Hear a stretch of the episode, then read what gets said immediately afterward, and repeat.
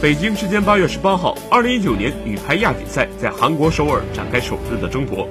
东道主韩国女排首战三比零胜伊朗，赢得开门红。主攻李在英和接应金熙珍皆斩获全场最高的十一分。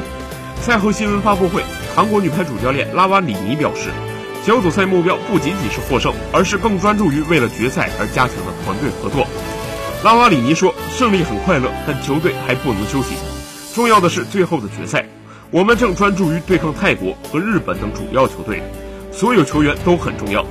拉瓦里尼说道：“即使替补选手应该随时做好准备，你需要知道，在任何时候都有可能被派上用场。”拉瓦里尼还谈到了奥运资格赛韩国女排溃败的原因。